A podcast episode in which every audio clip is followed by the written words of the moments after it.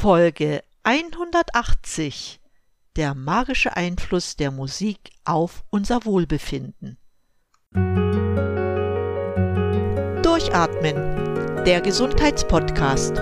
Medizinische Erkenntnisse für deine Vitalität, mehr Energie und persönlichen Erfolg von und mit Dr. Edeltraut Herzberg im Internet zu erreichen unter quellendergesundheit.com. Ich begrüße dich herzlich zur heutigen Episode und freue mich, dass du wieder eingeschaltet hast. Nach den ernsteren Themen der letzten Episoden möchte ich mich heute einem viel angenehmeren Thema widmen. Und ja, auch dieses Thema hat viel mit unserer Gesundheit zu tun. Wie schon im Titel angekündigt, geht es heute um den Einfluss von Musik auf unseren Körper, unseren Geist und auch auf unsere Seele. Warum bezeichne ich diesen Einfluss als magisch? Ja, einerseits, weil es scheint, als ob wir durch Musik fremdgesteuert sind. Andererseits, weil sie uns berührt, als wäre sie von Zauberhand gesteuert. Und das Ganze hat noch einen wesentlichen Aspekt, der darin begründet ist, dass Musik eine universelle Sprache ist, Sie wird überall verstanden, weil sie Gefühle weckt. Allein dadurch kann Musik genutzt werden, um zielgerichtet in verschiedenen Bereichen ihre Wirkung entfalten zu können. Du spürst es sehr deutlich in Filmen, wo durch unterschiedliche Musik Szenen unterschiedlich interpretiert werden können. Schon unsere Vorfahren in der Antike setzten die Macht der Musik ein, um ihre Kampfbereitschaft zu fördern oder vor Gefahren zu warnen. In unserer heutigen Gesellschaft nutzen wir die Macht, die von der Musik ausgeht, um sie als Heilmittel in Bereichen der Pädagogik oder in unterschiedlichen Bereichen der therapeutischen Medizin einzusetzen. Dabei entsteht natürlich die Frage, wie Musik Körper, Geist und Seele beeinflussen kann. Betrachten wir deshalb zunächst den Einfluss auf einige physikalische Vorgänge in unserem Körper. Musik wirkt auf unseren Herzschlag, kann ihn beschleunigen oder vermindern. Weitere Wirkungen betreffen die Atemfrequenz und den Blutdruck. Ja, auch die Muskelspannung und der Hormonhaushalt werden durch Musik beeinflusst. Du hast es bestimmt beim Hören von Musik selbst gespürt, dass sie je nach Genre beflügeln und glücklich stimmen kann. Bestimmte Musik beruhigt uns, hilft uns zu entspannen.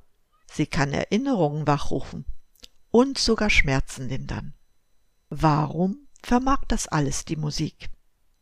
Bevor ich diese Frage beantworte, sei mir ein kleiner Ausflug in die Anatomie unseres Gehirns gestattet. Der Ort, wo unsere Gefühle entstehen, ist das limbische System. Dieses steuert unsere Emotionen, nämlich Angst, Liebe, Wut oder auch Lust. Das limbische System beinhaltet auch unser Gedächtnis. Es sorgt dafür, dass wir lernen und Erinnerungen im Gedächtnis speichern können. Es gilt deshalb, dass bei Störungen einzelner Funktionen im limbischen System das menschliche Gehirn nicht mehr richtig funktioniert. Dabei ist bis heute unter Wissenschaftlern umstritten, welche Gehirnteile genau zum limbischen System gehören und wie es mit anderen Gehirnteilen zusammenspielt. Zum limbischen System gehören, und das ist nicht strittig, die Amygdala, der Hippocampus und der Hypothalamus. So ist der Hippocampus der Sitz unseres Gedächtnisses. Er nimmt Informationen aus anderen Bereichen des Gehirns auf, verarbeitet diese und überführt schließlich alles Wichtige ins Langzeitgedächtnis. Logisch, wenn es zu Schädigungen des Hippocampus kommt, führt das zu zeitweiligem oder sogar zu chronischem Gedächtnisverlust. Eingeschränkte Funktionen des Hippocampus können zu Alzheimer-Demenz führen. Auch haben Personen mit Depressionen, posttraumatischem Belastungssyndrom oder starkem emotionalen Stress eine verkleinerte Hippocampusfraktion, was man im MRT sehr gut erkennen kann. Was die Amygdala bzw. den Mandelkern als Teil des limbischen Systems betrifft, so sind gerade hier viele menschliche Emotionen zu Hause. Mithilfe der Amygdala werden äußerliche Einflüsse auf uns Menschen verarbeitet. Bei Bedarf löst sie Angst, Fluchtreflexe oder andere Emotionen aus und regt dabei die Freisetzung der entsprechenden Hormone an. Auch haben zum Beispiel starke Phobien mit einer Störung der Amygdala zu tun. Die Amygdala besitzt zudem auch ein eigenes Gedächtnis, ein Angstgedächtnis, das dich an Vorfälle aus deiner Kindheit erinnern kann, die bei dir Angst ausgelöst haben. Das Gute aber ist, dass die Amygdala auch positive Emotionen auslöst. So zum Beispiel kann sie den Sexualtrieb anregen und sorgt für eine Appetitsteigerung, wenn du angenehme Speisendüfte wahrnimmst. Kinder mit einer Autismusdiagnose haben eine vergrößerte Amygdala. Damit verbunden ist ihre Unfähigkeit, Emotionen anderer wahrzunehmen oder eigene Emotionen zu empfinden. Kommen wir noch zum Hypothalamus. Er steuert das vegetative Nervensystem und kooperiert mit der Amygdala. Ein Beispiel. Wenn die Amygdala Furcht signalisiert, schüttet der Hypothalamus Adrenalin aus. Über das Nervensystem erhalten dann die Muskeln das Signal zum Weglaufen. Der Hypothalamus produziert darüber hinaus ein ganzes Arsenal an Hormonen wie Sexualhormone, Wachstumshormone und auch das Kuschelhormon Oxytocin. Hierzu eine kleine Geschichte. Das Oxytocin wird zum Beispiel kurz vor der Geburt eines Kindes in hohen Mengen produziert, womit die Bindung zwischen Mutter und neugeborenem Säugling verstärkt wird. Es wird aber auch freigesetzt bei einer angenehmen Massage, ja sogar beim Singen, wird Oxytocin freigesetzt. Weitere Aufgaben des Hypothalamus sind die Steuerung des Schlafwachkreislaufs, wobei auch die Produktion des Schlafhormons Melatonin angeregt wird. Nach diesem kurzen Ausflug in die Arbeitsweise des limbischen Systems mit seinen Bestandteilen Amygdala, Hippocampus und Hypothalamus kommen wir wieder zurück zu den Wirkungen der Musik auf unseren Körper und zu der Frage, warum die Musik solch einen großen Einfluss auf unseren Geist, unsere Seele und unseren Körper hat. Nach dem Exkurs in die Anatomie des limbischen Systems wird verständlich, dass musikalische Klänge in passender Harmonie auf das limbische System einwirken. Das jedoch ist der Ort, wo unsere Emotionen entstehen. Du verstehst jetzt, warum dadurch zum Beispiel auch das Schmerzempfinden durch die Ausschüttung von schmerzkontrollierenden Beta-Endorphinen mit sanften, ruhigen oder auch fröhlichen Klängen zurückgedrängt wird. Diese Klänge bewirken ebenfalls die Ausschüttung von Noradrenalin, was ein Gegenspieler des Stresshormons Cortisol ist. Die moderne Neuroforschung beschäftigt sich ebenfalls mit dem Phänomen der Beeinflussung unserer Gefühle durch die Musik. Mit speziellen bildgebenden Verfahren konnte sie erkennen, dass sich besonders intensiv erlebte Hörmomente, die in uns ein Gänsehautgefühl hervorrufen, im mesolimbischen System, das auch als Belohnungssystem bekannt ist, durch eine gewaltige Endorphinausschüttung hervorgerufen werden. All diese Effekte führen dazu, dass der Einsatz von Musik in der Medizin als Heilmittel eine große Rolle in vielfältiger Hinsicht spielt. Folgerichtig wird Musik heutzutage gezielt in der Medizin eingesetzt.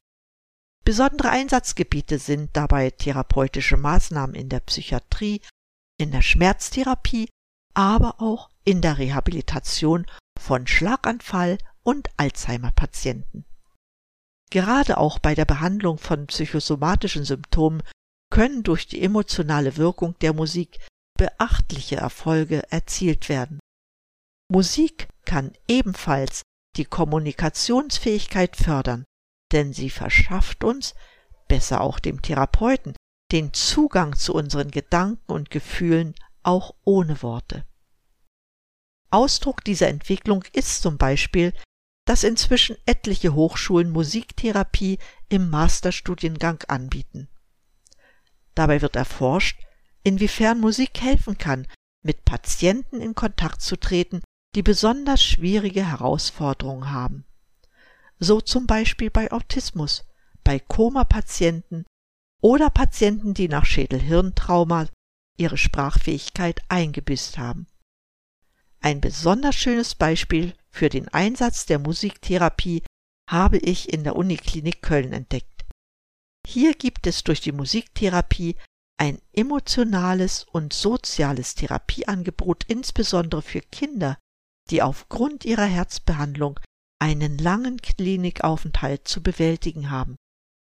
Ich zitiere aus einer Pressemitteilung. Durch den gezielten Einsatz von Musik wird eine therapeutische Wirkung erzielt. Dies kann auf unterschiedliche Art und Weise geschehen, entweder passiv, indem eine einfache Melodie vorgesungen oder vorgesummt wird, oder aktiv, indem Musikinstrumente wie Glöckchen oder Klangstäbe mit einbezogen werden. Das weckt die Neugier der Kinder, animiert zum Mitmachen und wirkt sich positiv auf den Gemütszustand aus. Zitat Ende. Eine besondere Bedeutung hat die Musik für unser Gedächtnis. Es hat sich gezeigt, und die Betrachtung des limbischen Systems bestätigt das, dass Musik und Musizieren die Synapsenvernetzung begünstigt. Dabei handelt es sich speziell beim eigenen Musizieren um Neuvernetzungen der Nervenzellen im Gehirn. Es hat sich bestätigt, dass diese Neuvernetzungen dem Menschen ein Leben lang erhalten bleiben. Selbst bei Profimusikern, die Musizieren bekanntlich sehr intensiv betreiben, wirkt sich das auf ihre Hirnstruktur aus. So ist bei ihnen die Interaktion zwischen beiden Gehirnhälften intensiver ausgeprägt, womit eine deutlich stärkere Koordination und Interaktion verbunden ist. Wissenschaftler konnten zeigen, dass die Regionen in unserem Gedächtnis, in der Musik gespeichert wird, vergleichsweise länger intakt bleibt als in den Regionen, die für die Speicherung zum Beispiel autobiografischer Fakten zuständig sind. Diese Erkenntnis wird unter anderem bei Alzheimer-Patienten ausgenutzt. Alzheimer-Patienten erinnern sich auch im fortgeschrittenen Stadium ihrer Krankheit lieber an Lieder und Melodien aus ihrer Vergangenheit und können sie auch fehlerfrei singen, selbst wenn sie diese seit Jahrzehnten nicht mehr gehört haben. In Zusammenhang mit unserem heutigen Thema gibt es eine weitere Frage. Wenn wir wissen, dass Musiker in der Lage sind, musikalische Inhalte länger zu speichern als andere Menschen, fragt es sich, ob Musik die Intelligenz erhöhen kann. Ich habe bisher gezeigt, dass die Musik sehr positive Effekte auf den Geistes-, Gemüts- und Gesundheitszustand ausübt. Ob die Musik jedoch auch die menschliche Intelligenz beeinflussen kann, ist eher umstritten. Fassen wir dafür noch einmal das bisher Gesagte zusammen. Musik kann sogar Hirnstrukturen formen. Das ist besonders bei Profimusikern gut sichtbar. Auch lässt sich bei Amateurmusikern in manchen Teilen der Großhirnrinde eine Zunahme der grauen Substanz nachweisen, was ein Beleg dafür ist, dass mehr Nervenzellen vorhanden sind und intensivere Verschaltungen zwischen ihnen bestehen. Ob das jedoch gleichzusetzen ist mit einer höheren Intelligenz, ist fraglich. Dafür spricht auch der sogenannte Mozart-Effekt. Dafür wurde eine Gruppe von College-Studenten ausgewählt, von denen die eine Hälfte der Gruppe zehn Minuten lang Mozarts Sonate für zwei Klaviere in D-Dur zu hören bekam während sich die andere Gruppe ohne Musik entspannte. Unmittelbar nach dieser Einflussnahme erzielten die Studenten der Mozart-Gruppe bei einem Intelligenztest signifikant bessere Werte speziell, wenn es um räumliches Vorstellungsvermögen ging. Nachfolgende Untersuchungen zur Einflussnahme der Musik auf die Intelligenz ergaben jedoch widersprüchliche Ergebnisse. So konstatierte der Neuropsychologe Luzienke in seinem Buch Macht Musik schlau, dass der Mozart-Effekt in seiner ursprünglichen Interpretation ad acta gelegt werden müsse. Bedeutet, Musik macht nicht automatisch schlauer. Man beschäftigt sich dennoch weiter mit diesem Thema und diskutiert, ob eventuell die Art der Musik und ihre emotionale Wirkung Einfluss auf unsere Leistung hat. So ist beim ersten Satz der Mozart-Symphonie Energie und Lebensfreude zu spüren. Nach dieser Musik befindet man sich in einer erregten, freudigen Stimmung. Bekanntlich sind kognitive Leistungen auch vom Erregungszustand und von Emotionen abhängig. Eine weitere Frage tritt auf, nämlich ob wir unser Denken und andere Funktionen verbessern können, indem wir nur die richtige Musik auswählen, die uns hilft, positive Gefühle auszulösen? Das ist natürlich eine äußerst individuelle Geschichte, denn jeder Mensch hat andere Vorlieben für Musik. Und nur Musik, die wir lieben, vermag es, unsere Gefühle und im Nachhinein auch die Leistungsbereitschaft positiv zu beeinflussen. So bevorzugt der deutsche Leistungsschwimmer Paul Biedermann einen harten Mittelsound, der ihn in Stimmung für den Kampf um die entscheidende Hundertstelsekunde bringt. Bei ihm war es der Song Feuer frei von Rammstein, der ihn während des Rennens bei der Weltmeisterschaft in Rom 2009 nicht aus dem Kopf ging und zu einem neuen Weltrekord führte. Musik hat, das ist bekannt, eine stimmungsaufhellende Wirkung und wird deshalb sogar als Mittel zur systematischen Behandlung von Depressionen erprobt. Dabei ist ebenfalls die Lieblingsmusik des Patienten ausschlaggebend. Dabei kann es sehr schwanken, was die Auswahl der Musik betrifft. Was ich heute toll finde, kann morgen das Gegenteil bedeuten. Dennoch wird die emotionsfördernde Eigenschaft der Musik in einigen Kliniken sehr erfolgreich eingesetzt. So findet sie in der Kinder- und Jugendpsychiatrie im Martin-Gropius-Krankenhaus in Eberswalde bei Menschen, die unter schweren psychosomatischen Symptomen leiden, Anwendung. Bei der Therapie werden die Patienten aufgefordert, während des Musikhörens mit geschlossenen Augen auf Empfindungen und Gedanken zu achten. Anschließend sprechen sie mit dem Therapeuten darüber. Bei all den positiven Erfahrungen muss man leider auch sehen, dass nicht alle Menschen gleichermaßen offen und empfänglich für Musik sind. So ist es wichtig, die Bedeutung nicht überzubewerten, sondern Musik sollte ein überaus angenehmes Zusatzangebot in den Kliniken und für die Therapie darstellen. Der richtige Einsatz der richtigen Musik kann jedoch vieles bewirken. Worauf es ankommt, ist, dass wir uns weiterhin an den schönen Seiten der Musik erfreuen. Lassen wir sie in aller Vielfalt und individuell unterschiedlich auf uns wirken, egal ob Popsongs, Hardrock oder Klassik. In diesem Sinne wünsche ich dir viel gute Stimmung. Bleib gesund, schalte wieder ein und atme richtig durch. Deine Edeltraut.